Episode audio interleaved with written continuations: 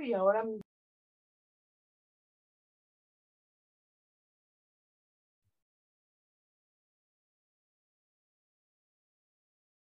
Buenos días, buenos días a todos. Bienvenidos a otro liderazgo bíblico, domingo de liderazgo bíblico. Qué bendición que tenemos vida, que tenemos la oportunidad de cumplir con el plan de Dios. Todavía tenemos tiempo, todavía tenemos tiempo. Me da mucho gusto a mí saber que no importa lo que hemos hecho, no importa el tiempo que hemos perdido, no importa las tonterías que hemos hecho. Jesús vino al mundo para darnos libertad y cuando lo encontramos es como que nos entusiasma saber que podemos ahora actuar con total autoridad que tenemos en Cristo.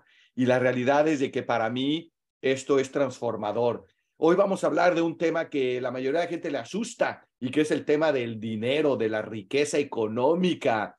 Y vamos a hablar de lo que es la verdadera riqueza, que es mucho más que la riqueza económica, pero incluye, en algunos casos, incluye la, suficientes recursos, ¿no? Para poder para poder ganar en la vida en el sentido de poder usar los recursos como administradores del reino de Dios.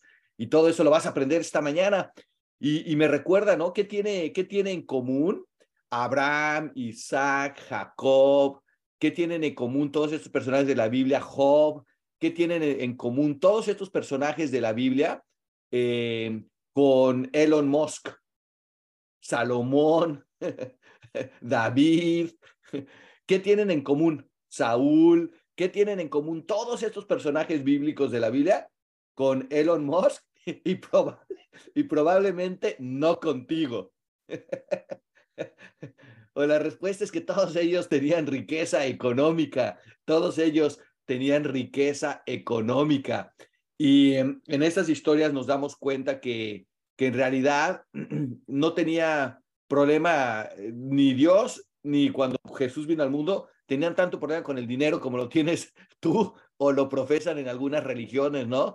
Que, que, que el dinero les asusta, jamás hablan de dinero en sus iglesias, jamás hablan de... Mira, evidencia, esa es, es, una cosa que, que me llama la atención, evidencia de que a lo mejor es un examen, ¿eh?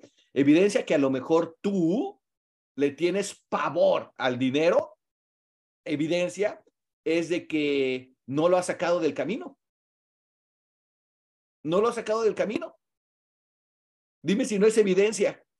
Evidencia de que quizás le tengas pavor al dinero es de que no hablas con libertad de esto con tus hijos, con tu esposo, con tus... no, obviamente no estoy diciendo que publiques en las redes sociales tus, tus finanzas, pero el hecho de que no podemos hablar con libertad sobre el tema de riqueza económica quiere decir que nos esclaviza, quiere decir que es un problema, e, es un problema. Eh, Jesús sabía tanto esto, sabía tanto el, imán que es el dinero en el mundo y la distracción, que habló más de lo único que habló más Jesús en sus, tres años de ministerio fue, de, fue del reino de Dios. Fuera de eso, el siguiente tema fue asociado con el dinero. Así de importante lo considera y lo consideraba. Ahora, Moisés es otra historia. Entonces, ya, ya vimos, para, para, para empezar, vemos que la Biblia la gente rica o los que no tienen tantos recursos, igual, Dios te usa si, si, si tú estás dispuesto y abierto. Pero no es el dinero, no es el tema. Al contrario, el, dinero el dinero pudo facilitar muchas acciones, pudo facilitar mucho. El dinero se puede usar para muchas cosas buenas. Pregunta, ¿quién prefieres que tenga el dinero? ¿Los buenos o los malos? Entonces, y digo, no es que haya alguien bueno entre nosotros, no hay uno solo, pero ciertamente los que lo queremos, los que lo podemos usar para, para mejorar la vida de los demás, a comparación de usar, de usar nuestra vida, ¿no? Ahorita hay, hay, un amigo con un ego fuera de control que, que creo que lo acaban de meter en la cárcel, se llama Andrew Tate. ¿Alguien ha escuchado hablar de Andrew Tate? Se hizo famoso, se hizo famoso de la noche a la mañana en el internet, pero este amigo tiene, eh, o sea, tiene un ego fuera de control, buen sentido común, dice cosas que, que, usan mucho sentido común, pero está, eh, hace cuenta que su propósito en la vida es enriquecerse y, y, no es eso, y no es el propósito. Les voy a hablar el consejo de Moisés. Moisés en la Biblia fue, creció con el faraón, creció rico, creció muy rico, pero cuando tuvo que elegir entre el plan de Dios para su vida y la riqueza y la fama y la tranquilidad y la seguridad que le ofrecía el reino del faraón, escogió el plan de Dios. Entonces, lo que yo quiero proveer esta mañana, con su permiso, es claridad sobre este tema del dinero y de la riqueza. ¿Les gusta esa idea? ¿Les gusta proveer claridad?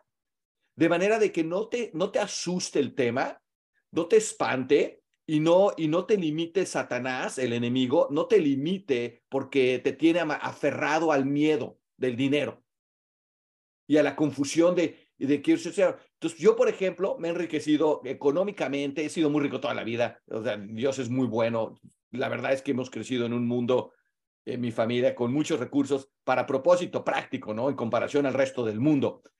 Pero dos veces me he enriquecido y cuando hablo de enriquecido vamos a, vamos a hablar económicamente. Que he tenido más de un millón de dólares disponibles o más. Dos veces. Quiere decir que dos veces he estado quebrado. Y una vez estuve eh, satisfecho, me quitó la ambición, ganaba suficiente, era empleado. Ya no, eh, no me podía usar Dios en mi comodidad de empleado. Pero yo estaba muy tranquilo, satisfecho, subiendo de posiciones cada dos años, pero eh, económicamente no tenía ambición porque estaba satisfecho. Y cuando tú estás satisfecho, no te puede usar Dios. Por eso es que el templado, el tibio, no, no, no, digo, no quiero usar palabras muy fuertes, pero el tibio no sirve para nada. ¿Te has dado cuenta de esto en la vida? Cuando tú estás tibia, cuando estás tibio, no sirves para nada porque no estás ni motivado para que Dios te use, ni desesperado para buscar a Dios. Apunta eso, ¿no? Entonces, cuando estás tibio, cuando estás cómodo, eres un inútil no te, pueden, no te puede usar Dios porque no, no estás ni tan desesperado para buscarlo, ni tan, ni tan inspirado para que te use. Y este tema del dinero es, es el tema que, que más dificultad tiene la gente porque lo ven como espiritualmente, lo ven como conflicto, choca. Entonces, les cuento mi historia un poquito porque hay, yo, yo, yo me he dado cuenta de esto. Dios me ha revelado estas verdades en mi vida. Y la primera es que cuando estaba tibio, para nada buscaba yo a Dios, ni mucho menos estaba que buscar él a mí en mi plan. No me incomode. Dios, yo voy de repente a misa, ahí en la Navidad, en eh, escucho de repente, pero yo estoy a gusto. Y, económicamente, fíjate la importancia que tiene la economía, no buscaba a Dios, ni tampoco, ni, ni, él tampoco, mm, como no lo buscaba yo y él es un caballero, no lo invitaba a mi vida, pues yo, francamente, a gusto.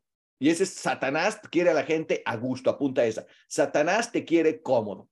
Esa es, esa es herramienta potencial de Satanás. Muy bien.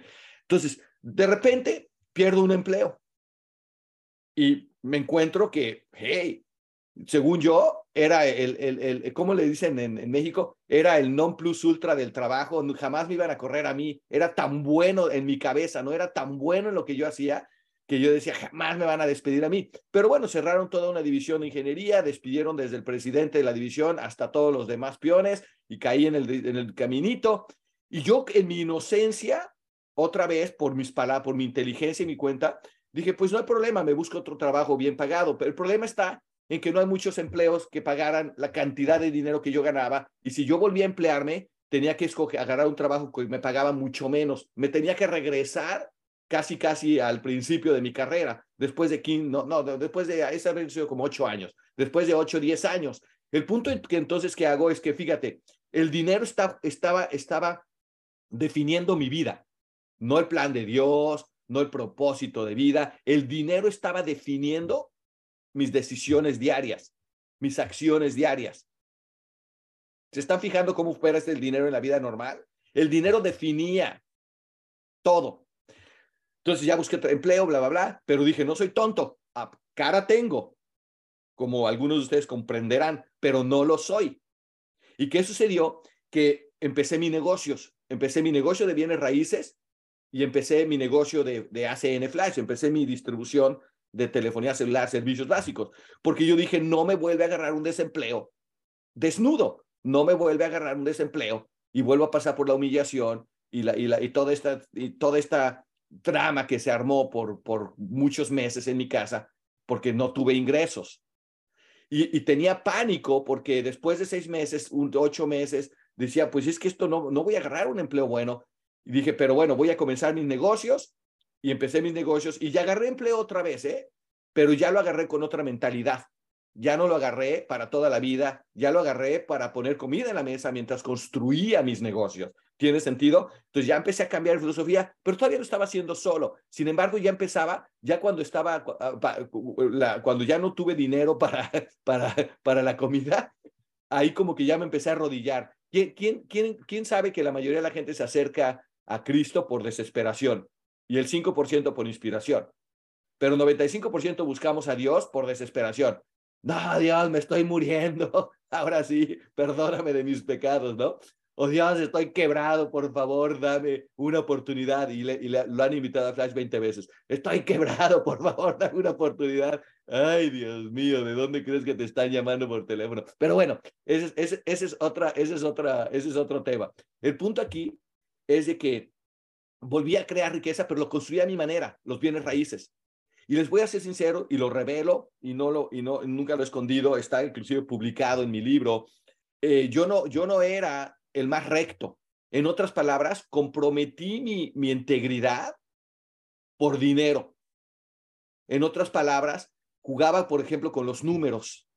Jugaba por el, el, evaluador de las propiedades, era mi amigo. Pues cada 10 minutos le llamaba para evaluar. Digamos, imagínate, tenemos, teníamos 250 propiedades.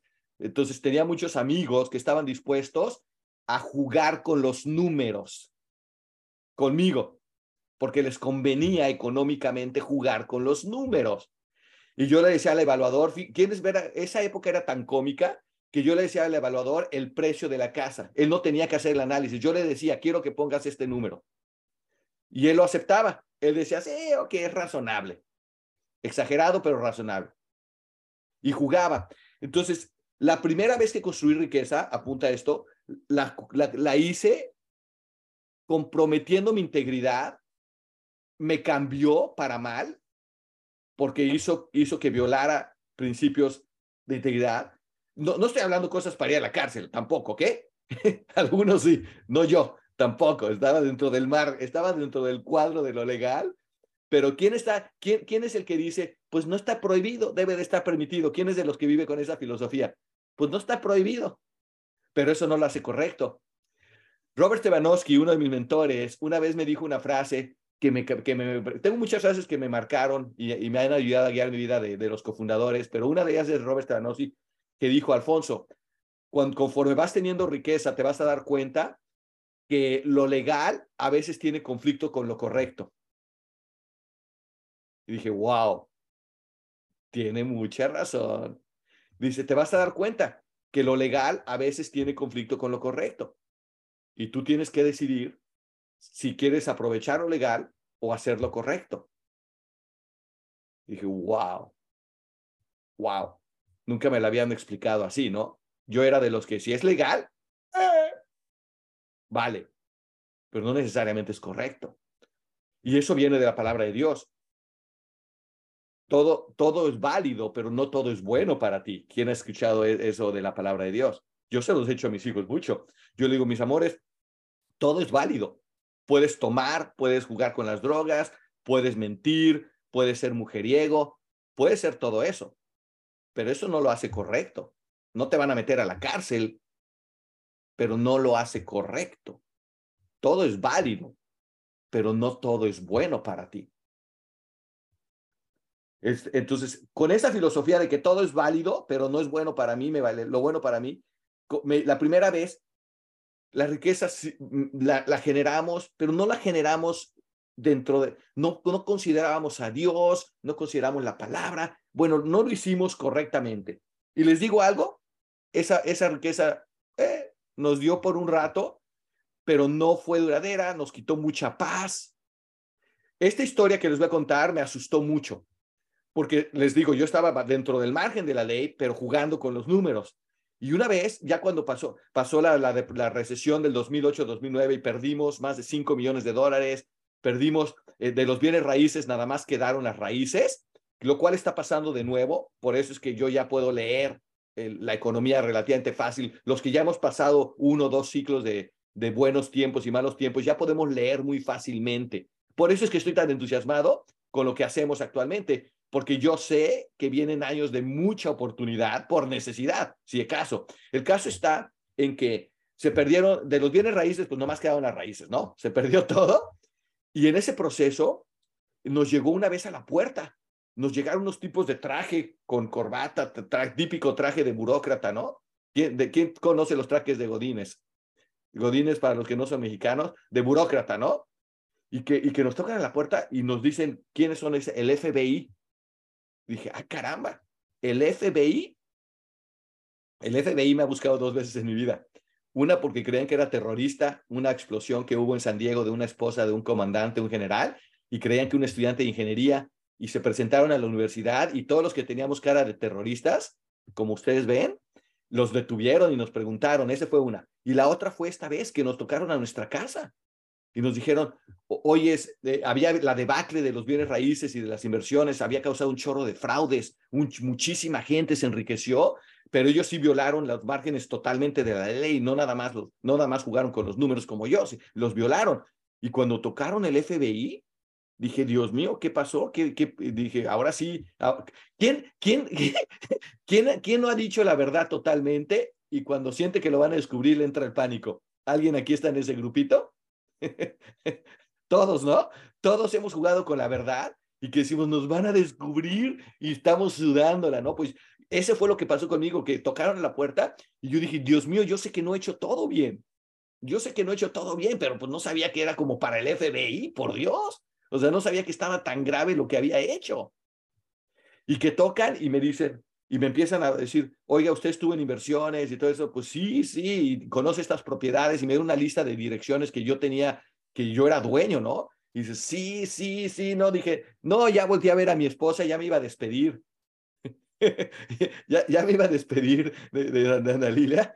Y agarra y me dice, ¿conoce usted a X persona? Y le dije, pues sí, sí, esta persona era, eh, nos ponía títulos en el, en el, catastro, manejaba los títulos de las propiedades y, y, con eso, con eso, ahí también jugábamos con los títulos, poníamos propiedades con diferentes nombres y corporaciones y, y compañías, bla, bla. Todo legal para mí, pero era un juego. Y agarra y nos dice, es que estamos haciendo una investigación contra, contra esta persona. Y me dice, querríamos saber si tú fuiste afectado negativamente por esta persona. Y uf, uf, uf, descansé, descansé. Dije, no, no, no, no, no, no voy a, no, no fui afectado por él, no hice nada, no hizo nada conmigo que, que me causara daño, todo lo hice yo voluntariamente, nada, ¿no? Total. Y ya se despidieron y dije, uf, uf, dije, no vuelvo a mentir, no vuelvo a exagerar la verdad, no vuelvo a jugar con los números, porque la próxima vez a lo mejor los violo queriendo o no queriendo y acabo en la cárcel. Entonces, apunta esto. Cuando tú estás generando riqueza violando tus principios, no puedes dormir, te está molestando la conciencia, especialmente si conoces de Dios. El Espíritu Santo te, te da convicción de que estás haciendo algo malo. ¿Alguien ha notado conforme se ha acercado a Dios que lo que antes creía que era bueno ahora sabes que es malo? ¿Alguien ha notado eso? Eso se llama crecer en Cristo, eso se llama que el, Espíritu Santo está trabajando en ti y te da convicción de lo malo. Te dice, oye, eso que estabas diciendo era malo, ese chisme es malo, las palabras groseras son malas, eh, cómo tratabas a la gente era malo, lo que tú creías que era bueno, jugar con los números era malo. Toda esta historia les cuento porque la primera vez que creé riqueza, no consulté con Dios, no participó Dios, no tenía a Dios presente. Sí lo tenía presente, pero no en mis planes de negocios. Y eso me cambió. Me hizo una persona diferente. Me hizo alguien que, que, que yo quería la casa con, veía, veía otros vicepresidentes superiores que tenían casas con pistas de aterrizaje de aviones y se compraban Ferraris y Bentleys y todo eso yo lo quería. Yo quería todas esas cosas materiales. Todas esas cosas me las llamaba. Pero el punto ahí fue de que nunca pregunté, nunca le pregunté a Dios, ¿cómo quieres que use mi riqueza? ¿Cómo quieres que use mi vida? Ok, perdí todo eso. Y otra vez a la quiebra, no a la quiebra económica desde un punto de vista legal, pero otra vez empezar de cero, no empezar de cero porque ya tenía CN, pero ahora sí, consultando con Dios. consultando cada paso. Ahora sí, orando con Dios. Dios, ¿quieres que haga el negocio? ¿Quieres que construya la red? ¿Quieres que sea profeta, que, que sea pastor? ¿Quieres que, quieres que lidie con esas personas? ¿Quieres que le ayude a la compañía a desarrollar México, Latinoamérica? ¿Me quieres en este lugar? Y empecé a consultar y empecé a leer todo lo de la Biblia para que pudiera asegurar que estaba alineado mis, mis, mis decisiones con la voluntad de Dios. Alinear tus decisiones con la voluntad de Dios es lo que hizo Abraham. Es lo que hizo, es lo que hizo Job, inclusive. Es lo que hizo Isaac, es lo que hizo Salomón por un tiempo. Es lo que hizo David, no en todo el caso, pero no todo el tiempo, pero lo hizo. El punto que quiero hacer aquí es de que la gran clave de esta vez que está, hemos construido riqueza es que ahora estamos alineados a la voluntad de Dios. ¿Qué quiere decir esto? Quiere decir que ahora edificamos a la gente, no mentimos, no engañamos, esta vez no jugamos con los números, esta vez no, no, no, no, no, no creamos falsas expectativas, esta vez hacemos todo, todo alineado a la voluntad de Dios, de acuerdo, de acuerdo al estándar que Dios posee, de acuerdo a los principios que Dios posee. Y cuando yo fui a la, a la cuando, si tú conoces a los cofundadores y tú vas a la oficina, por ejemplo, de Greg Provenzano, tiene la Biblia abierta, todos los días estudia la voluntad de Dios. ¿Cómo va a decidir? Pues va a decidir, ¿estás de acuerdo que decides que lo que sale de tu boca es porque entró en tu cerebro? Eh, ¿Sabes eso? Entonces, si, está entrando la palabra de Dios en tu cabeza, en tu cerebro, ¿cómo vas a empezar a decidir? Pues de acorde a eso. Es imposible plantar peras y recibir manzanas. Es, es, imposible plantar la palabra y la voluntad de Dios porque la conoces, porque te educas, porque estás conectado a esos estudios y que eventualmente no penetren en tu cerebro y te cambien tu manera de actuar, te cambien tu manera de, de, de, de tratar a los demás. Entonces, esta vez, esta vez estamos totalmente alineados a la voluntad de Dios. No estamos aferrados al dinero, no, lo usamos mucho, lo usamos mucho para poder eh, construir el reino de Dios. Lo usamos mucho para cómo tratamos a la gente, como lo usamos muchísimo en liderazgo. De todo lo que yo hago, todo, todo, todo lo que yo hago desde el punto de vista de liderazgo, lo he alineado a la palabra de Dios. Todo, cómo desarrollo líderes, cómo trato a la gente, cómo, cómo presento el negocio, cómo hacemos todo. Esta vez tenemos una paz de que estamos haciendo riqueza porque Dios la está usando y porque Dios nos está usando. ¿Quién ve la diferencia de enriquecerte para ti y de usar recursos para el reino de Dios? ¿Ves la diferencia? Entonces, les quiero decir algunos principios, eh, unos que creo que eh, es como otra vez el típico, el típico analítico. Les voy a dar una fórmula de la riqueza. ¿Les gustaría la fórmula bíblica de la riqueza? ¿Les gustaría? Como tengo aquí muchos de cámara cerrada, no sé si se duermen porque es muy temprano o me ponen atención, pero a los que tienen la cámara abierta, eh, eh, veo que están entusiasmados con escuchar la fórmula bíblica de la riqueza, que nunca más tú tengas el miedo a la riqueza, que Satanás no te amedrente con la idea de que si eres rico vas a ser muy ego, va, te va a cambiar, nada de eso. Esos son, ese es el enemigo. Si tú, ese es lo que quiero que concluyan. Si tú concluyas, si tú, si tú alineas tus actividades diarias con la voluntad de Dios. Y esas actividades diarias te permiten crear recursos que Dios puede utilizar para que tú, recuerda, Dios es Padre bueno, Él quiere que tú disfrutes de las cosas buenas. Escucha, eh, Dios no hubiera permitido crear Ferraris si no quisiera que alguien los manejara. Pero una cosa es, una cosa es disfrutar de la bendición de Dios y la otra cosa es necesitarla. Yo le repite, esta frase se las he repetido a mis hijos toda, toda la vida y te la doy a ti. Ojalá que la puedas adoptar y se la enseñes a tus hijos. Y ojalá lo enseñes con el ejemplo. Apunta esta frase, disfruta las cosas buenas que Dios nos da, pero no las necesites. Disfruta las cosas buenas. Dios es un Padre bueno. Él quiere que disfrutemos las cosas. Él no te quiere muerto de frío porque no tienes dinero para la calefacción, por Dios. Ese no es. ¿Tú crees que un padre querría ver a sus hijos sufriendo frío? ¿Tú crees que un padre querría ver a sus hijos sufriendo hambre? ¿Tú crees que un padre bueno querría ver a sus hijos que no pueden, no pueden tener una escuela seguro o vivir en un barrio seguro? ¿Tú crees que esa es la voluntad de Dios? No la es, no hay ahí. Hey, yo sé los planes, decía, Dios dice, e, es que yo sé los planes que tengo para ti, planes de prosperidad, planes buenos, planes de, que, de, abundancia. Esos son los planes, pero no los va a hacer si tú no estás conectado a su voluntad, a su palabra y dejando que use tus dones y talentos. Si tiene esto sentido, la fórmula de la riqueza va a tener más sentido todavía. ¿Están listos? Porque ahí se los va a dar. Voy a ir rapidito, ¿eh? En la fórmula de la riqueza. Ahí va. La fórmula de riqueza incluye varios comentarios. La primera es que la riqueza comienza en la cabeza. Entonces, la riqueza comienza en la cabeza. Como siempre he dicho, si, no, si piensas bien, actúas bien. Si piensas mal, actúas mal. Entonces, yo estaba buscando riqueza, no estaba buscando a Dios y por consiguiente no siempre actuaba bien. Pero la riqueza comienza en la cabeza. Primera parte de la fórmula.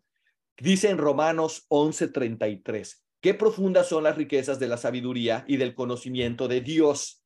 Qué, indescifrables sus juicios e impenetrables sus caminos. Entonces, la riqueza comienza con la sabiduría y el conocimiento de Dios. Tú no puedes ser verdaderamente rico solamente con dinero. De ahí viene la famosa frase del mundo. ¿Quién conoce gente que es tan pobre, tan pobre que lo único que tiene es riqueza, es dinero? Pero no tienen salud física, no tienen libertad de tiempo, no tienen calidad de vida alrededor, no están rodeados. Los narcos se hacen ricos, pero ¿cómo viven? Todos preocupados de que los van a agarrar cualquier rato, de que van a matar a sus familias. Eh, me explico. La riqueza empieza en la cabeza con el conocimiento y la sabiduría de Dios. ¿Todo mundo claro en el primer paso de la fórmula? Ahí empieza la riqueza. La riqueza económica es una bendición. Quítense el trauma si en sus iglesias les han dicho que el dinero es malo y que, y que no, y que, y que si te ponen una oportunidad para crear riqueza, que no la aproveches porque Satanás te va a cambiar eso. Dejen esas boberías para niños. Ustedes enfóquense porque la riqueza económica, si tienes, si, si Dios quiere usarte y te pone en ese camino, no es para que la desperdicies. Proverbios 13:8 dice, con su riqueza el rico pone a salvo su vida. Pobre, pero al pobre ni hay, no hay ni quien lo amenace. ¿Qué quiere decir esto? Estoy en Miami, viene un huracán.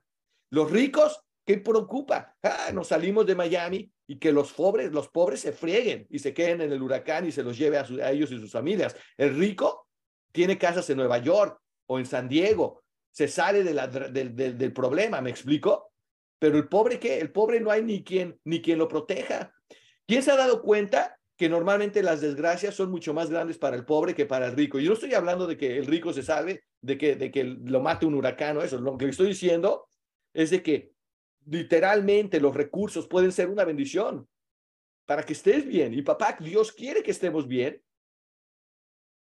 Él va a poner los recursos y Él nos pone, escucha, entonces, quítate la idea de que la riqueza económica puede ser mala. Ahora, la riqueza económica, si no tienes la sabiduría el conocimiento de Dios, no necesariamente es una bendición. Ahí puede ser una maldición, ¿eh? ahí puede ser, literalmente te puede arruinar la vida, que es lo que tú ves en el nuevo rico. ¿Quién conoce nuevos ricos? Que eran buenas personas y ahora son unos, unos patanes, unos arrogantes. ¿Quién conoce nuevos ricos? pero es porque no tienen ni el conocimiento ni la sabiduría de Dios. Esa es la diferencia. Eso es lo que quiero que, que, entiendan, que no es el dinero, es tu mentalidad. Eso es lo que quiero que capten. Primero busca el reino de Dios y todo lo demás nos vendrá por añaduría. Eso es lo que quiero que entiendan. No es temerle al dinero, es usar las oportunidades. Pero tienes que empezar bien. Wow, wow. El dinero viene y va. Esta es otra cosa que la gente se aferra al dinero, ¿no? El Señor da la riqueza y la pobreza, humilla, pero también enaltece. Tranquilos. Me encanta lo que dice cuando le preguntaron a Efraín Tejada, solo los atletas reconocen estos botes. Todos los demás, ¿de qué será ese bote con el que toma agua el señor Lobato? ¿Alguien podría aclarar desde dónde salió este bote? ¿Quién, ¿De quién lo reconoce? Uy, uy, uy, puro gordito y descuidado. En fin. Hoy que es un bote de la bicicleta. Este es el que pones en el, en el cuadro de la bicicleta cuando vas en bicicleta. Ok. Entonces, hay, hay, eh, la, la, riqueza viene y va. Y me gusta mucho la frase que, que dijo Efraín Tejada cuando le preguntaron, Efraín, si después de estos tantos años construyendo tu negocio, ¿qué lección ha sido la más importante que has aprendido en toda tu carrera? Le preguntaron. Y él dijo, eh, me hubiera gustado saber desde el primer día que todo iba a estar bien, que todo iba a estar bien, que en el camino de, de tener buenos años y malos años y de tener líderes y que se salgan y clientes y se salgan y servicios y se salgan y la compañía y se salga, me hubiera gustado saber que, si, que todo iba a estar bien, que no me necesitaba preocupar de todo lo que me preocupé, que todo iba a estar bien. Eso es lo que, eso es lo que te quiero decir. Cuando tú estás alineado con el plan de Dios, todo va a estar bien. El dinero viene y va. Y Dios lo va a usar cuando lo tengas y te va a usar a ti cuando no, cuando te necesite. Pero no puedes tú aferrar tu vida a lo que tienes, porque te va a arruinar y Satanás te quiere deprimido cuando no tienes. Te quiere deprimida, porque ahí no te puede usar. Pero tu poder no viene de tu dinero, viene de Dios y de Jesús en tu vida. Muy bien. Entonces el dinero viene y va. Hay más gozo en, en hay más gozo en la Dios que en, Dios que en cualquier otra cosa. Entonces, hay más gozo en tener a Dios que tener dinero. Dice, me regocijo en el camino de tus estatutos, más que en todas las riquezas. Me, regocijo en saber que Dios me está usando como líder, ayudando a la gente a arrancar sus negocios, ayudándolos a darles una opción para tener mejores, mejor calidad de vida. Me, me regocijo en, en, prospectar, en presentar, en dar seguimiento, me regocijo en que Dios me está usando más que en el bono, más que en el residual, más que en la riqueza. Me regocijo en que puedo usar mis dones y talentos para servir a los demás. Salmo 119, 14. ¿Se fijan cómo, cómo te puedes regocijar usando tus dones y talentos aplicados a lo que te ha puesto de oportunidad Dios. No tienes por qué tenerle miedo, no tienes por qué traumarte. Tienes poder, pero si tú no sientes que esto está alineado a la palabra de Dios porque eres ignorante de la palabra o porque no la has buscado o porque estás confundido, pues entonces, si te haces rico te vas a sentir mal. O si, o si te dicen que puedes crear, te vas a sentir mal. Dices, ay, es que, es que, ay, es que voy a dejar, ya no me van a hablar mi familia, ya no me van a... Te digo una cosa, la envidia es cañona. Y es verdad, a lo mejor si tú tienes riqueza te van a dejar los envidiosos de hablar, pero tú puedes usar tu riqueza y no te tiene que cambiar a ti. Tú estás alineado en recursos. Señor, ¿cómo quieres que use el bono de 100 mil dólares que me llegó este mes? ¿Cómo quieres que lo use? Ok. Pero si tú no estás alineado, no tienes claridad de lo que estás haciendo, lo que sucede es que ahora puedes estar confundida o confundido y en lugar de sentirte agradecido y usar tus recursos, te puedes sentir culpable.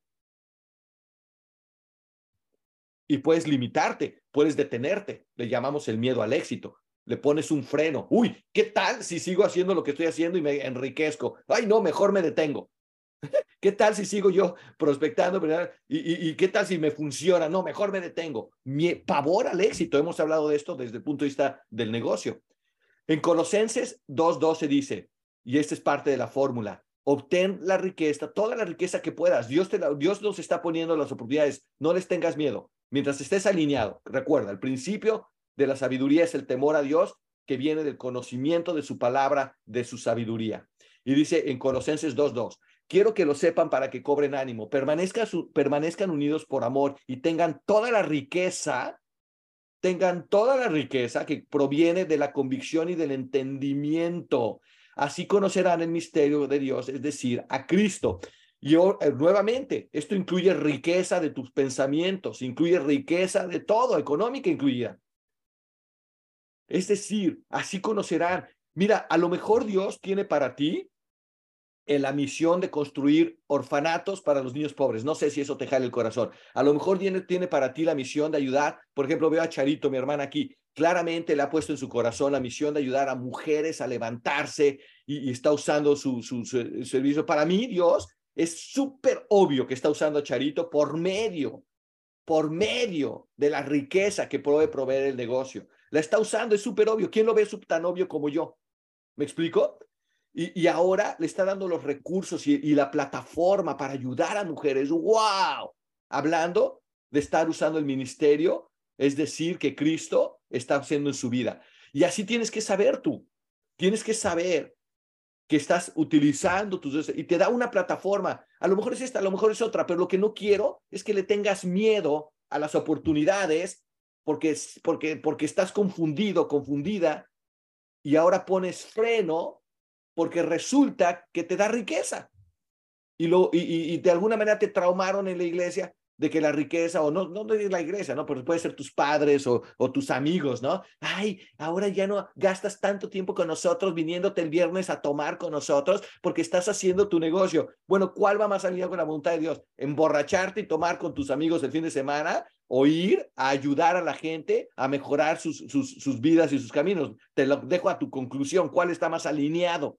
En fin, el punto aquí es de que asegúrate de que no te estés limitado una historia muy poderosa de esto es un pastor amigo mío que es pastor nada más en las tardes, fines de semana, porque tiene que trabajar por dinero instalando cable, irónicamente. Y yo le dije, ¿por qué no apoyamos en el sistema y te creamos un residual suficientemente grande para que seas libre y puedas ejercer el llamado tu ministerio, que es ser pastor de tiempo completo? ¿Por qué no me permites ayudarte? Y filtramos, prospectamos, conectamos, hacemos lo que tengamos que hacer para crearte el residual, para que seas libre, que ya no tengas que ser empleado. Y me dice, no, es que eso de andar invitando no es lo mío, es que le dije, no puedo creer que Dios está poniendo el camino para la libertad económica, para que puedas tomar tu ministerio, pero le tuvo miedo. ¿Y qué sucedió? Que ahora limita su ministerio. Y aquí dice el misterio de Dios, pero voy a hablar del ministerio.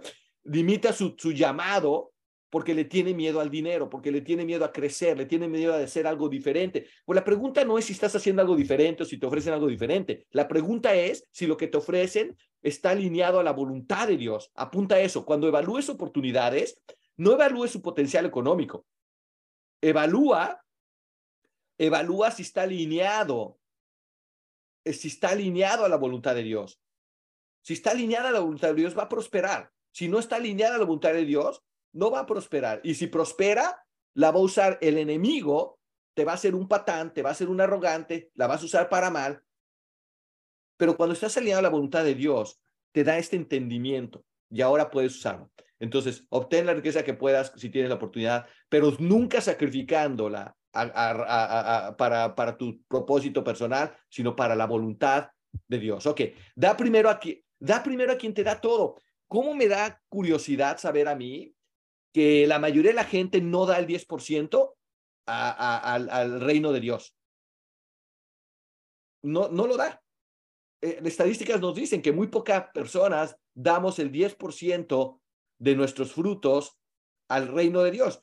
Y, y, eso es interesante porque te lo voy a tratar de explicar de manera que, que, que tenga mucho sentido. Cuando tú no honras a Dios con tus riquezas y con los primeros frutos de tus cosechas, el 10% específicamente, o no entiendes por qué, o crees que te están sacando dinero a lo tonto, o crees que tú tienes mejor uso para el dinero, cuando tienes todas esas telarañas mentales, que no tienes claridad, pues claramente no lo vas a hacer. Pero te voy a decir una cosa, cuando tú no puedes dar para construir el reino de Dios primero, pregúntate por qué. Ah, evaluemos razones. No, pues es que si yo no puedo dar los primeros frutos de mi riqueza para el reino de Dios, para crecer el reino de Dios, quiere decir que lo estoy dando para mi beneficio personal, para pagar mis deudas o para pagar mi casa o mi carro de lujo. Hmm, qué interesante. Quiere decir que hay algo que tiene más valor para ti que la libertad que Dios te ofrece. No, señor Lobato, no me malinterprete, yo amo a Jesús, yo amo a Dios, pero cuando se trata de dinero, amo más al dinero. ¿Qué quiere decir que no puedes que no puedes dar especialmente cuando estás apretado? Porque dar cuando tienes mucho pues no es tan difícil, ¿no? Yo veo que mi esposa da un chorro, pero la verdad no es tan difícil porque tenemos en abundancia. Pero ¿qué tal cuando das hay una escena en la Biblia que una mujer da lo poquitito que tiene y lo da como lo da el reino de Dios, ¿no? Lo pone en la, en la iglesia y, y, otros dan mucho más dinero. La diferencia es que en proporción esta mujer dio en fe, creyéndole a Dios, porque Dios dice que cuando le damos primero a Él, Él sobrellena nuestra copa, Él nos da en abundancia, Él nos, nos pone a la gente correcta, nos da la oportunidad, porque hemos demostrado que nos puede usar, que no estamos aferrados al dinero antes que a, a Él. Entonces, ¿qué sucede? Eso es como funciona, eso es como ha funcionado en mi vida y es como, la, es como lo entiendo yo bíblicamente. Cuando tú puedes poner a Dios primero en tus finanzas, le estás diciendo, puedes darme mucho, porque voy a ser sabio en administrarlo y porque voy a usarlo para tus propósitos. ¿Y qué sucede? Que Dios empieza a poner gente correcta en tu camino, empieza a poner todas estas bendiciones, porque Dios quiere personas fieles en su equipo. Él quiere personas que sepamos administrar el dinero, nuestro tiempo para cumplir con nuestro plan que Él nos dio, que Él nos asignó. Entonces, cuando tú estás, cuando tú estás dando, es e, e, el hecho de que no puedes dar las primicias de tus frutos al reino de Dios, lo que me dice a mí, Alfonso Lobato, y el mensaje que estás enviando a Dios es que eres esclavo al dinero. Te está esclavizando a tal grado que no puedes tú, con, no puedes tú dar en fe a quien te da todo. O no le crees que es el que te da todo. Le tienes miedo todavía. Pero yo te reto, ¿eh? Yo te reto. Nosotros hemos dado, cuando no teníamos para comer, hemos dado, como la mujer que, que daba lo, poquito. Eh, o sea, no, hay muchas historias, muchas historias que les podría contar de cómo en fe hemos dado y, y, y, Dios nos ha regresado en abundancia. Pero es porque no estamos aferrados a las cosas materiales, no estamos aferrados al dinero, estamos aferrados a todos los días usar nuestros dones y talentos y recursos, que incluye los talentos, para, para ayudar a la máxima persona posible, para, para, no tiene nada de malo enriquecerte cuando no tienes, cuando tus prioridades están correctas. Señor Lobato, pero es que yo no voy a una iglesia, no tengo a dónde, a dónde ayudar. Ok, ahí está la casa Hogar March, da el 10%. Ahí está, ahí está algún, algo que te toque el corazón. Madres solteras, ok, ayuda. Todo lo que esté alineado y que esté sirviendo líderes al reino de Dios, eso es lo importante que líderes que estén sirviendo al reino de Dios, que ellos estén dedicados a crear el reino de Dios, ahí dona. No es que sea donación, por cierto, no quiero confundir entre donación y obligación de dar. Arriba del 10%, puedes dar, mi esposa, cuando vemos los impuestos y mi esposa está dando el 30, 40% de lo que ganamos, ¿no? A diferentes causas uy, se le apoya un chorro de causas, mi esposa. La verdad es que yo ya no sé ni a quién le está dando dinero. El punto aquí es que apoya un chorro de causas y cuando hago los impuestos es cuando me doy cuenta. Yo le digo, oye, es mi amor, la palabra de Dios dice el 10% para el reino de Dios, tú estás dando el 40% de nuestros ingresos, el 50 veces más. Le digo, ¿qué te pasa?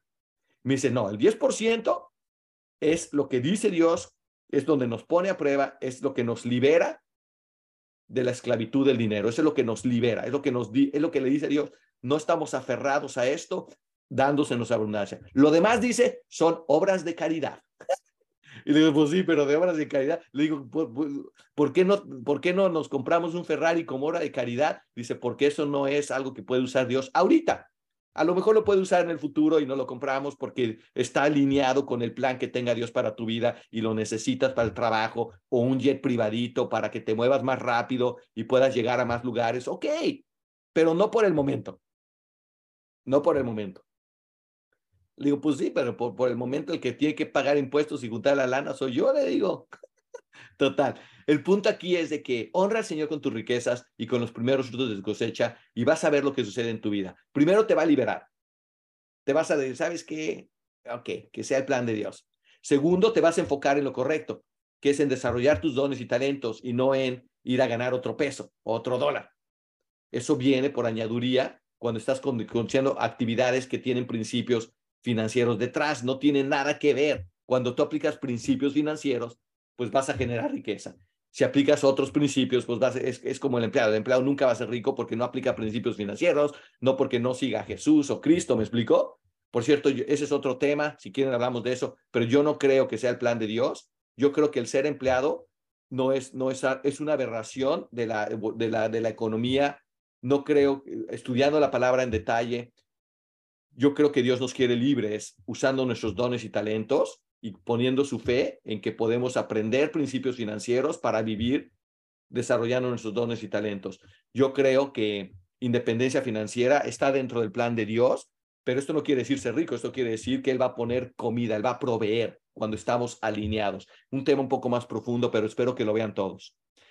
Primero lo primero, nadie puede servir a dos señores, pues menosprecia uno y amará al otro, o querrá mucho a uno y despreciará al otro. No se puede servir a Dios y a las riquezas. Súper importante. Tú puedes servirle a Dios con tus riquezas, pero no puedes servirle a las riquezas y a Dios al mismo tiempo. ¿Ven la diferencia? Yo puedo servirle a Dios y crear enorme cantidad de riqueza. No están en conflicto mientras le sirva a Dios. ¿Todo el mundo claro? Pero si yo tengo que sacrificar mis dones y talentos o mi integridad o tengo que mentir por dinero, eh, ahí ya estoy sirviéndole al dinero, no a Dios. ¿Ven la diferencia? Ok, preocuparse es un reflejo de falta de fe. Preocuparse del dinero es un reflejo de falta de fe. La bendición del Señor trae riquezas y nada se gana con preocuparse. ¿A quién le gusta saber esto de Proverbios 10, 22? La bendición del Señor trae riquezas y nada se gana. Es lo que dijo Efraín. Me hubiera gustado saber que todo está bien. Te voy, a te voy a decir algo y esto yo lo creo totalmente. La promesa de Dios es que si lo ponemos primero a Él, si hacemos esto que te estoy diciendo, si actuamos con total alineamiento en la voluntad de Dios, si decimos nuestro programa con autoridad, con postura, con, y, porque sabemos que es bueno, porque sabemos que levanta gente, edifica, es justo, al que trabaja gana, al que no no gana, el que, el que aprende crece, el que todas estas cosas que sabemos que son correctas y están alineadas en la voluntad de Dios, ¿por qué nos preocupamos? Es lo que dijo Efraín, todo va a estar bien. Tú nada más confía en el proceso. Y el proceso es este plan de Dios para tu vida. Pero si tú estás ciego, porque antes de este módulo a lo mejor estabas toda confundida o todo confundido sobre este tema, porque nunca te dijeron comenzar adquiriendo el conocimiento de la sabiduría de Dios, nunca te explicaron para qué se necesita el dinero, nunca te, nunca te dijeron eh, que, que no había problema con el dinero mientras no, no tomara el lugar de tu integridad, etcétera. Pero la bendición del Señor trae riquezas. Pero tú nada ganas con preocuparte. Lo que sí es importante es que aproveches. el Señor trae riqueza, pero no quiere decir que estés sentadota en un colchón esperándola. Obsesiónate de seguir a Dios, no del dinero.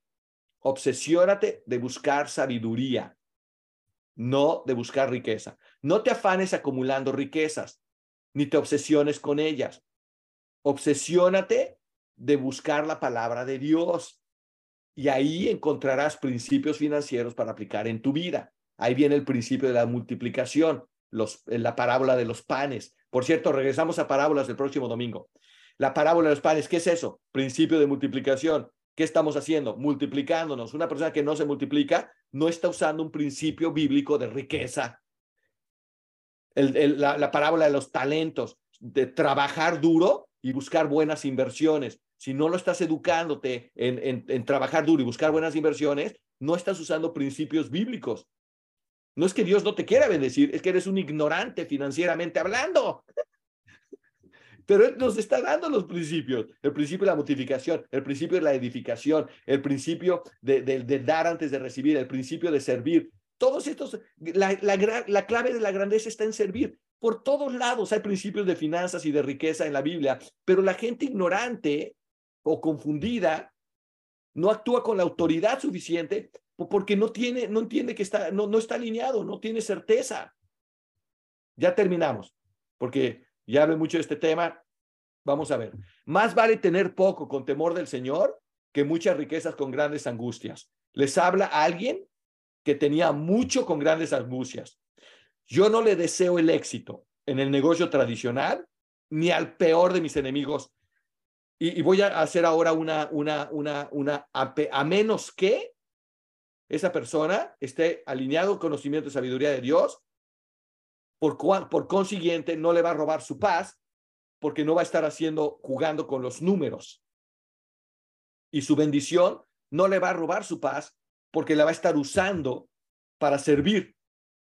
Entonces, no le deseo, voy a aclarar, no le deseo el éxito en el negocio tradicional, ni al peor de mis enemigos, a menos que Dios claramente te haya puesto en ese lugar. Y tiene que ser claramente. Y claridad viene de que estás usando tus dones y talentos, servirle a los demás, edificación del, del reino de Dios y de otras personas, aplicando principios y que tú no estás afanado a eso, por consiguiente no te quita el sueño. No te viene a tocar el FBI a tu puerta. Cuidado cómo creas riqueza. Las riquezas mal habidas no sirven de nada, pero la justicia libra de la muerte. Cuidado, piramideros. Cuidado, piramideros. Cuidado, los que andan invitando a inversiones de criptos, forex, plantíos de marihuana. Cuidado, las riquezas mal habidas no sirven de nada, pero la justicia libera de muerte, libra de muerte. Entonces, si hoy llega alguien y me ofrece una propiedad y hay que jugar con los números dentro de lo legal, mi respuesta es muy yo. Ya decidí hace muchos años. La respuesta ya está hecha. Cuando tienes claridad de la palabra de Dios y conocimiento y la has estudiado y entiendes la voluntad de Dios, 99% de todas tus futuras decisiones ya fueron tomadas. Escucha eso. Cuando sabes lo que quieres, por qué lo quieres, porque lo has, hecho el trabajo necesario de preparación, ya puedes decidir instantáneamente. Solamente el confundido se tarda en decidir. Solamente el que no sabe lo que quiere tiene que, tiene que, tiene para análisis, parálisis por análisis. El que dice es que yo tengo que estudiarlo todo, estoy totalmente de acuerdo porque no sabes lo que quieres, no has hecho la tarea. Y mi sugerencia es, asegúrate de abrir tu Biblia hoy, empezar a entender los principios financieros, la voluntad de Dios, el plan de Dios, porque una vez que tengas eso claro, vas a poder aprovechar todas las oportunidades que te lleguen en la vida. Recuerden esto, nadie presume de lo que verdaderamente tiene. El verdadero rico nunca lo presume. Nadie presume de lo que verdaderamente tiene. Estoy jugando fútbol soccer y me meten falta varias veces porque se imaginan tenerme a mí en el equipo de fútbol soccer, soy una amenaza, o sea, soy una amenaza en el fútbol. Para el equipo contrario, hace cuenta tener a Messi en el equipo contrario. Entonces me patean mucho, me faulean mucho porque quieren detenerme, mi potencia física, quieren detenerla, quieren detener mi, mi habilidad eh, eh, de fuera, de fuera de serie, ¿no? ¿Están entendiendo? ¿Ya están entendiéndole? Entonces me patean mucho. Y, y, yo cada vez que me patean y eso, yo no, yo no peleo, ya no peleo, peleé de joven, pero ya no peleo. Ahora sonrío, me levanto, vuelvo a jugar, y me dicen, oye, tú eres cristiano, ¿verdad? Y le digo, ¿por qué? dice, se te nota. No te enojas, no dices groserías, no regresas las patadas. Le digo, qué padre que me dices eso, porque tú te imaginas profesar a Cristo y que no se te refleje en el trato con los demás, en cómo hablas, cómo actúas, en tu entusiasmo, en tu gozo. ¿Tú te imaginas qué vergüenza profesar a Cristo y que no se te note? Me gusta mucho que me digan eso. Mantén tus ojos en lo importante. Aleja de mi falsedad y la mentira. No me des pobrezas ni riquezas, solo el pan de cada día. Dios te va a bendecir mientras sienta que no estás desviándote de su propósito. Mientras Él sepa, no es que sienta, sino que sepa que no te estás enorgulleciendo. Miren que, miren mi pin de SBP, soy el más, soy el, soy el chinchín de las canchas, ¿no? pónganme alfombra roja, ya llegué yo, soy el TC. Pónganme alfombra roja. Ya no tengo que prospectar yo, ya no tengo que filtrar yo. Ahora esa me llega. ¿Me explico? Entonces, súper importante que cuando entiendas que Dios, yo creo, yo, yo, yo creo firmemente que Dios me, me, me salvó de la riqueza de los bienes raíces. Porque, porque estaba yo en esta situación que no lo buscaba, que estaba enorgullecido, estaba orgulloso de mi inteligencia. Y, yo estoy convencido que Dios me dice, te necesito. Y, vas mal, no vas por el buen camino, te estás haciendo súper rico, pero no vas, no te estoy, no me estás sirviendo con eso. Yo estoy convencido que Él dijo, hasta aquí llegaste. y creó la recesión del 2008 y 2009. Y se llevó a todos en el camino por enseñarme una lección a mí. Eso es lo que creo yo. El punto ahí es de que me arrodilló y yo lo busqué, yo quería buscar, yo, yo quería sabiduría, yo quería volver a construir la vida, pero ya con Él. Y Él nos da, nos da más que suficiente. Mi esposa puede dar lo que se le dé la gana, tenemos más que abundancia y más, la gracia de Dios sobreabunda en nuestras vidas y vamos a ser agradecidos, pero, pero no estamos parados sin usar nuestros dones y talentos, porque ahí no nos usaría. Actúa sobre las oportunidades de aquí en adelante. Ya estoy cerrando. Actúa sobre las oportunidades. No te escondas bajo la falda de Jesús. No seas de los sacatones que dice, ay, es que yo no quiero hacer eso que ustedes hacen porque fíjate que es que es que tengo que es que tengo que ayudar en la iglesia cuando tu verdadero motivo es que te da miedo hablar con la gente. No te escondas tras las faldas de Cristo cuando te puede usar en abundancia, cuando te está poniendo en el camino para que puedas servir. Mucha gente dice, ¿y quién que eh, está redordidas pidiendo soluciones? Y yo le digo, ¿quién carambas crees que te puso la oportunidad que tenemos de ACN Flash en tu vida? ¿Quién crees que te la está poniendo? ¿De dónde viene? No importa que no conozcas de Dios, sigue viniendo de ahí. ¿De dónde crees que viene? Y, te entra una, a mí me entra una frustración porque digo, ¿de dónde crees que viene? ¿Por qué crees que te están ofreciendo algo, algo que, que está alineado totalmente? Pero bueno, hay gente que se esconde en las faldas de Dios para no enfrentar lo que sus limitantes en la tierra. Que no te pase a ti. En Crónicas 1, primera de Crónicas 29, 12 dice, de ti procede la riqueza y el honor, tú lo gobiernas todo. En tus manos está la fuerza y el poder y eres tú quien engrandece y fortalece a todos. Además, aquí en Eclesiastes 5:19, Eclesiastés.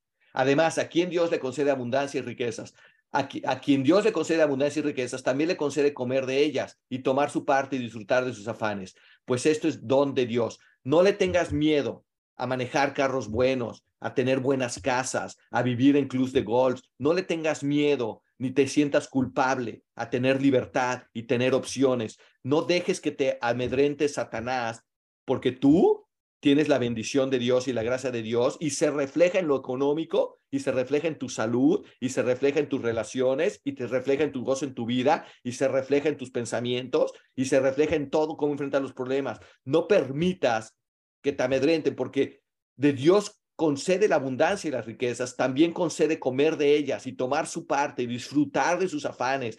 Y repito, aquí la clave está, la clave está en que no te estén tomando posesión de tus acciones, de tus actividades y que no te limiten en que Dios te use, que no te limiten. Ay, ahora no puedo ir a, a servir porque tengo que, no sé, lavar el Ferrari. Ahí te está limitando, que no te limiten pero disfruta, disfruta. Yo siempre he dicho, cuando vamos a Europa, mi esposa, mi familia, o, cuando tenemos oportunidad de viajar y me dicen, ¿qué escogería, señor Abato? ¿Viajar con una mochila en espalda y, disfrutar de, la naturaleza y todo eso, o, viajar en hoteles de cinco estrellas? Y le digo, bueno, pues no, ¿por qué me pones en esa situación? ¿Por qué no los dos? La gracia de Dios sobreabunda. ¿Por qué no disfrutar de hoteles cinco estrellas? Y si me da la gana salir a la naturaleza y disfrutarla, ¿por qué? ¿Por qué me tienes que limitar? Esa mentalidad no la tengo yo. Yo tengo la abundancia de Cristo en mi vida. El punto ahí es de que, ¿quién ha escuchado a la gente que te dice, ay, es que, ¿qué prefieres? ¿Ser bueno o ser rico? Y le digo, ¿por qué no los dos? ¿Quién te dijo que no puedes ser una persona que ayude? Al contrario, yo he descubierto que los que más ayudan son los que más tienen, los que menos ayudan son los que menos tienen. ¿Y, qué dice el pobre? El pobre es el que más da. Es mentira. Eso es mentira. Económicamente no puedes respaldar eso. No hay ni un pobre que dé lo que da Bill Gates, independientemente de que te guste sus filosofías de lo que da o no. No hay ni un pobre que dé más que un Donald Trump, independientemente que te guste como político o no. Entonces, quizás estás hablando en proporción. Y quizás tú estás diciendo, pero es que los terremotos los pobres ayudan. Mentira tampoco, también. Es también mentira. Esos son mitos, no están respaldados por la verdad, no están respaldados por la evidencia. Esas son creencias de pobres. Son creencias de pobres, pero no están respaldadas por la evidencia, por las estadísticas, por los números. Son creencias que el pobre quiere creer para mantenerse pobre. Ay, es que si soy pobre voy a poder ayudar a más gente. ¿En serio? ¿En serio? ¿En serio? De verdad. Pero el pobre quiere creer esos mitos, a pesar de que no es evidencia, no lo respaldan las los estadísticas ni los números. Yo no digo que no se ayuden en desgracia todos, ricos y pobres. Todos nos ayudamos, es naturaleza humana ayudarse en las desgracias. Pero si tienes riqueza y tienes el corazón dispuesto y alineado a la voluntad de Dios, pues puedes hacer muchísimo más bien. En lugar de ayudar a un amigo con un vaso de agua, puedes comprar botellas para 10 mil personas, por Dios. Entonces, quítense esos mitos y esos dichos de pobres porque te limitan de las oportunidades. Prefiero ser pobre que rico pobre pero honesto. ¿Quién ha decidido estas tarugadas, idioteces? Pero, pobre pero honesto. ¿Y por qué no rico y honesto? ¿Por qué no? ¿En qué cabeza te dijeron? Ah, pues es que yo crecí en la iglesia y así me decían que el rico es deshonesto. Es mentira, mentira. Es mentira. Hay ricos deshonestos y hay pobres deshonestos. Hay ricos buenos y hay ricos malos. Es mentira. No tiene nada que ver con el dinero y la condición de tu corazón, por Dios. Ya estoy acabando porque ya me estoy, eh, ya, ya está. entro en la zona de peligro.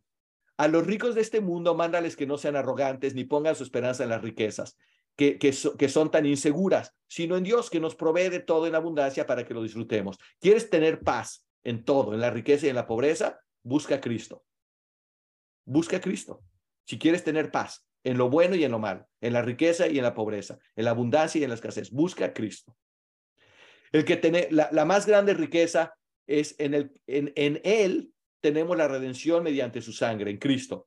Él, el perdón de nuestros pecados conforme a las riquezas de la gracia.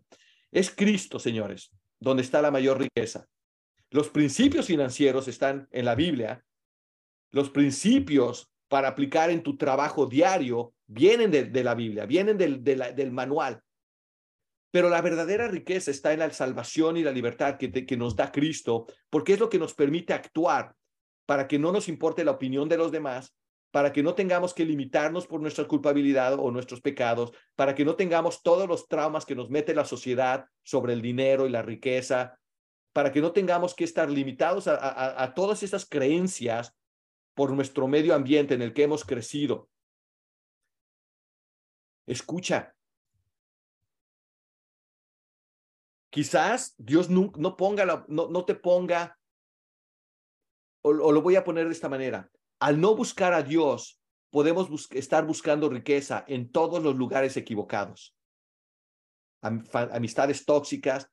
¿Cuántos de ustedes han escuchado historias de, yo mismo no les he contado la historia de un socio que era alcohólico y que nos robó, no, no, nos robó, pues nos robó, digo, ¿cuál, no sé qué otra palabra, mal usó fondos de nuestra compañía y después nos vimos a dar cuenta que era alcohólico. No tenía la, la no tenía la libertad para poder aplicar los principios que profesaba en el negocio para hacer bendición, porque era alcohólico y alcoholismo se lo llevó todo. Y yo no me di cuenta. No tuve la sabiduría el discernimiento, porque yo estaba buscando el dinero, no la voluntad de Dios. Pero ahora que busco la voluntad de Dios, están todos ustedes. ¿Qué más riqueza hay? que poder servirle a Dios con mis dones y talentos, toda mi educación financiera, compartirla con ustedes para que puedan aplicar ustedes principios de riqueza y libertad en sus familias, que a lo mejor a mí me llevaron 45 mil dólares de una maestría de finanzas de la Universidad de Miami y ahora Dios usa todo ese conocimiento, todo lo que aprendí construyendo una empresa inmobiliaria de millones de dólares y ahora todo el conocimiento se los puedo compartir, pero alineado a la voluntad de Dios. Todo lo que he aprendido de empresa multinivel, del, sistema, del modelo de crecimiento perpetuo, todo lo que he aprendido de cientos de libros, de, de, cantidad de mentores, todos exitosos, poder compartirlos con ustedes para que tú tengas más libertad en tu vida, pero todo alineado a la voluntad de Dios. No me va a cambiar, no me cambiará, al contrario, me aumenta mi plataforma para servirle a Él. Que venga toda la riqueza que Él me quiera dar, porque aumenta mi plataforma para servirles a ustedes y para honrarlo a Él. ¡Wow! ¡Wow! ¡Wow! Señores, espero que esta mañana, si me permiten, quisiera orar para que tengan libertad, para que puedan acercarse a Cristo y entender que la primera libertad que necesitas es la libertad de, tu pecado, de tu culpabilidad, que puedas arrodillarte, que puedas doblegar tu orgullo, romper toda esa arrogancia que te está encadenando y que con esta libertad que puedas encontrar y que te puedas liberar para educarte económicamente, para recibir educación financiera, si eso es lo que Dios ha puesto en tu oportunidad, y para que puedas aplicar principios y que una vez que empiece Dios a prosperarte, que puedas usar todos tus recursos para crecer su reino, para servirle a Él, para ser testimonio de su gracia y de su grandeza, y que puedas tú, cuando estés en el escenario y que recibas todo este reconocimiento, puedas darle toda la gloria a Él y que pueda entender todo mundo, que pueden tener libertad de perseguir sus sueños mientras estén alineados y que tengan el conocimiento y la sabiduría de la palabra de Dios.